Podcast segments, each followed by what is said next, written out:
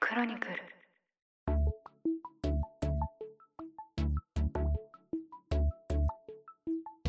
ポッドキャスト総研この番組はポッドキャストスタジオクロニクル代表の野村貴文と新しい経済編集長の志田祐介が面白い音声コンテンツや音声ビジネスの可能性についてあれこれ語っていく番組ですこんにちは野村貴文ですしだれゆうすけです。ポッドキャスト総研第24回始まりましたよろしくお願いしますよろしくお願いし今日のテーマはですね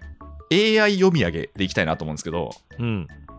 あのまあちょっとそのめちゃめちゃ新しいネタってわけでもないんですけど、はいはいはい、はいまあ、ここ数ヶ月ぐらいのうん潮流として、はい。結構そのメディア各社さんがうん。あの音声を AI に読み込ませる、いはいまあ、読ませる、うんそのうんポッドキャストを投入し始めてんなって感じがしてるんですよ。いや、そうなのよ。俺も聞いてて、だからびっくりしたわ。っていうのがありますよ。多分、ありますよね。同じ番組だと思うけど。はいうんでまあえっともともともうそれこそ日経さんとか朝日さんとかはいはいははいやってたんですけど、うんあのまあ、私の古巣のニュースピックスはもあのニュースピックスニュースレターの週末版か何かい。でそうそうそあうのそ音声読み上げやり始めてう。うん。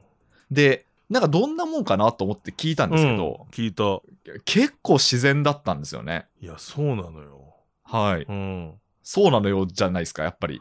びっくあの昔から確かに野村さんが言うようにポッドキャストでは、はい。なんか記憶曖昧ですけど IT 系のニュースとかでうん。本当に AI が「私はなんとかで」みたいな感じであそう読みそう上げそうそうてるみそたういな印象があったの、ニュース読み上げって、うん。うん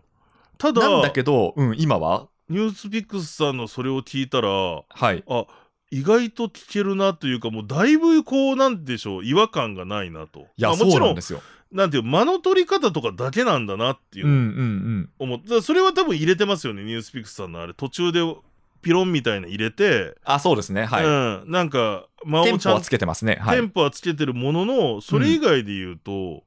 なんか下手な人より喋りをね聞き取りやすいしねみたいないや、そうなんですよ。 話でけになってくるよこれ結構やっぱそれ私考え込んじゃって、うんいまあ、そうすると本当に、当うんこう、人間が話すべき部分って何なんだろうみたいなことになってくじゃないですか。なってくるよ本当にだって例えば、私今うん朝の、朝のニュースレターってやってるわけですよ。はいはいはいあ、ごめんなさい、ニュースレターじゃない、これは。あのニュース古巣の話さだんがニュそうースだニュースコネクトねニュースコネクトトやってるわけですよ。うんで、あの、あれって、まあ、どういうふうに作ってるかっていうと、うんあの、リサーチするじゃないですか。うんうんうんで、自分でニュース原稿を書くんですよね。うんうんあの、こ公開資料とかはい見はいはいはいながら自分でニュース原稿を書いて、うんで、それを、まあ、こう、その場のノリも基づいて、こう、喋っていって、うんで、後でこう、編集して、はい出すっていう感じなんですけど、そうですねうんまあ、なんかわかんないですけど、完璧なニュース原稿があれば、うん読む必要なくないみたいな風に、やっぱりおそうですよ思っちゃうわけなんですようね。んで、今のところ、例えばシラさんという私が今こういう風にやってるような、はいトーク番組はまだ多分そこの域には達してないと思うんですよ。うんうんうんうんトーク番組をなんかスクリプト通りに喋っても別に面白くないですからね、あんまり。そうねううんやっぱりその場のなんていうか勢いとか、あのはいアドリブとか話が必要ですよねあっちそうあっち行ったりこっち行ったりっていうのも結構必要だと思うんでですけど、なんか一人語りのやつってすごいなんかあれで代替できるかもしれんなっていうのは思いましたね。でも究極言うとさ初音ミクみたいな、あれは AI ではないですけれども、はいはいはい。まあ、ボーカロイドで要はあの要は歌を歌わせることができるわけじゃないですか、うんうんうんそうですね。あのプログラムさえすればはい。だから先々進むとそういうなんか2人の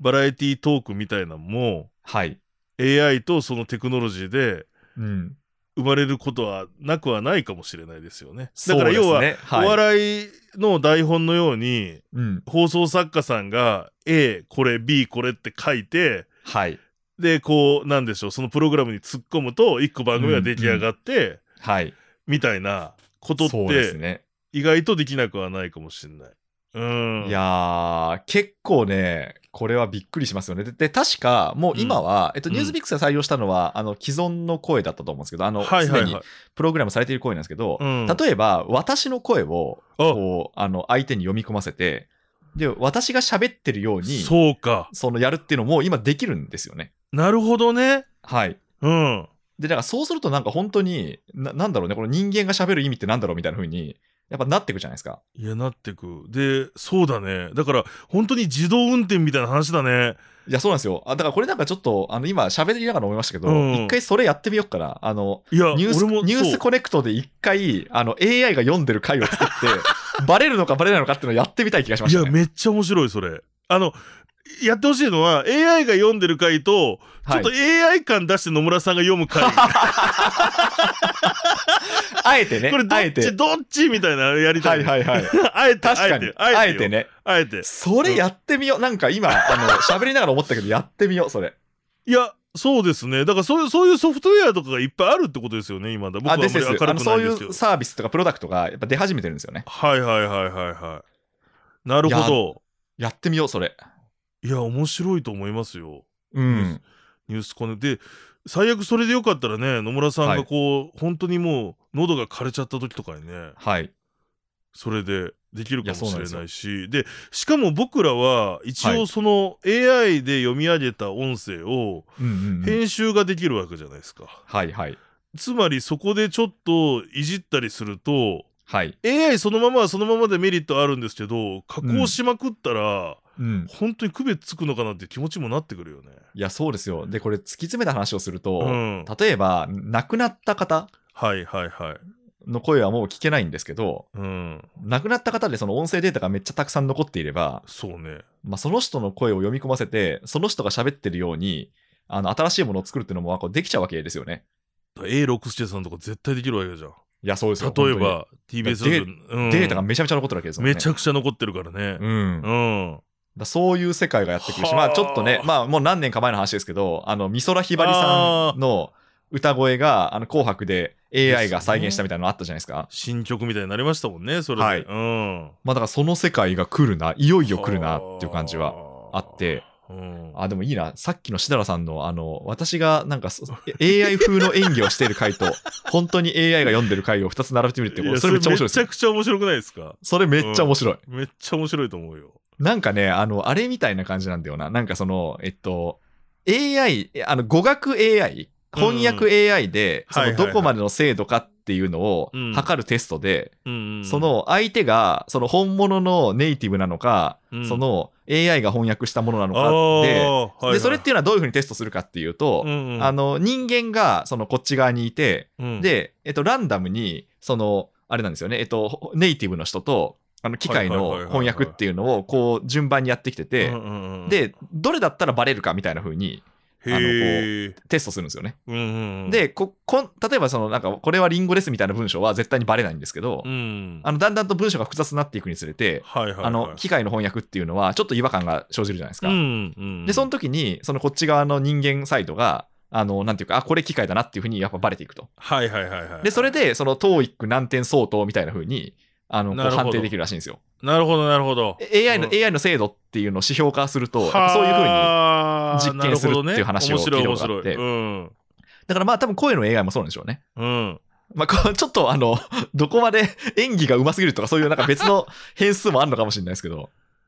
いやでもねだからはい長いと大変かもしれないから、極論、うんうんオープニングトーク30秒だけをはいはいはい。置き換えた回と置き換えてない回とかなんか作ったりしてもなんかもう実験的に面白いかもしれない面白いですね。なんかうんあまりにもよどみなく喋ってるから逆にこれ AI だろみたいな そうそうそう そう、うん、話もありかもしれないですだよね。から前回の話じゃないけどさ、うんうんうん。もう未来は AI がさ救急車の音とか後ろに入れてくるかもしれないよもうむしろむしろ、自然むしろ、あ、そのなんか自然感出すために。そう確自然感出すためにかにウな。ーバーイーツ来ちゃったりするかもしれないよ AI 側でそうっすね。 入れますか入れませんかみたいないやででももねなこれだからすごい話だねなんかね、思ったのは、うんあの、やっぱりその声ってエンゲージメディアっていう話をしてるじゃないですか。はいはいはいはいはいだから、あの、基本的にその声で聞いたものって、うんあの、リスナー側からすると、これ自分がリスナーの時もそうななんですけど、その相手に対して親近感を抱きやすいんではすいよね。はいはいはいはいはいまあ、それこそ、あの、3回ぐらい前であった、その大沢優里さんのお声そっていうのはもうずっと日本人がこう何十年も聞いてるいからや、あの声を聞くくとホッとするっていうようなものがあると思うんですけど、なんかこのその AI の声っていう手法が確立したら、ななんかもう自分のこうなんていうか物理的な時間を超えて、その自分が喋ってるコンテンツをもう大量生産できるなっていう感じが確かにああるんですよね。うん、あるよ。だからこれはなんかね、あの悪いことにも使えるんじゃないかってういん、う、まあね。うんまあ、せ洗脳とかね。はいはいはいはいはい。なんかまあまあ洗脳、あの、多分洗脳まで行くと本当に悪くて、その前は多分マーケティングなんですけうど、ーん、なるほどなるほど。なんかわかんないですよ。例えばすごいなんかそう、サロン主の方がですよ。はいはいはい。まあ自分の声をひたすらこうもうなんか24時間、あの、 そのなんかサロンメンバーの方に、うんあの、こうずっと配信し続けるとかもできちゃうわけじゃないですか。そうね。うん。まあごめんなさい、ちょっとサロンっていう例出したのは適適切じゃなかったかもしれないですいけど、やいや、でもでまあもまあ、よ要はそういうことができちコゃうミュわけニじテゃなィいのですか。中でビッグブラザーウォッチング言う的なことをずっとこう言うことができると。うん。なんですよ。うん。はい。で、まあ例えばね、ちょっとそういうふうにカルト的な、あの、こういう集団って、うん。よくそのボスの声をひたすらこうヘッドホンで聞いてそうか。修行するみたいなこともやってるわけじゃないですか。うん。だからね、そんなようなことも本当に、あの、物理の、あの、その生身の人間の時間を超えてできちゃうんだなってことを思い始めまして、そうね。だからそれを偽造するとかがまずいのかもね、まずね。ああ、偽造はまずいでしょうね。その、あの、そのトップの人がこうおっしゃってたはい、お言葉ですみたいなことは偽造はいははいはいはい。でもあのそれこそさあの戦争の話になっちゃいますけど、はい。大統領が話したねうんあの映像だって改ざんされる世の中じゃないですか。いや、そうです偽よ。造されだっるて。ゼレンスキー氏のディープフェイクが出回ってましそたうからね。で回ったあのぐらいのことになるとはい。やっぱりそう考えるとなんかそういうふうに使われたりうん。だからもしかしたらそれがだからまあ最悪洗脳する人が洗脳するのはもうしゃあないというか、まあ、よくないんだけど、はいはい、はい。あれだけどそのそれのなんていうのかなそれをいろんな人が操れるようになったり、うんうんうん。こうスケールできちゃうっていうのがでそうなんですよ。そう、スケールできちゃうんですよスケーね。ルできちゃうってことですよね。そうなんですよ。うんあだの、からそ自れ分の声のコンテンツが再現なく作れるってことになるんで。で勝手に動かせるようになってまあい でや、そうなんですよ。リーダー側もまあや適当にやっといてよみたいなうんうん、ですです。俺っぽいこと言わしといてよってそう言わしといてよ。箕輪とかだったら言いそうだも んね。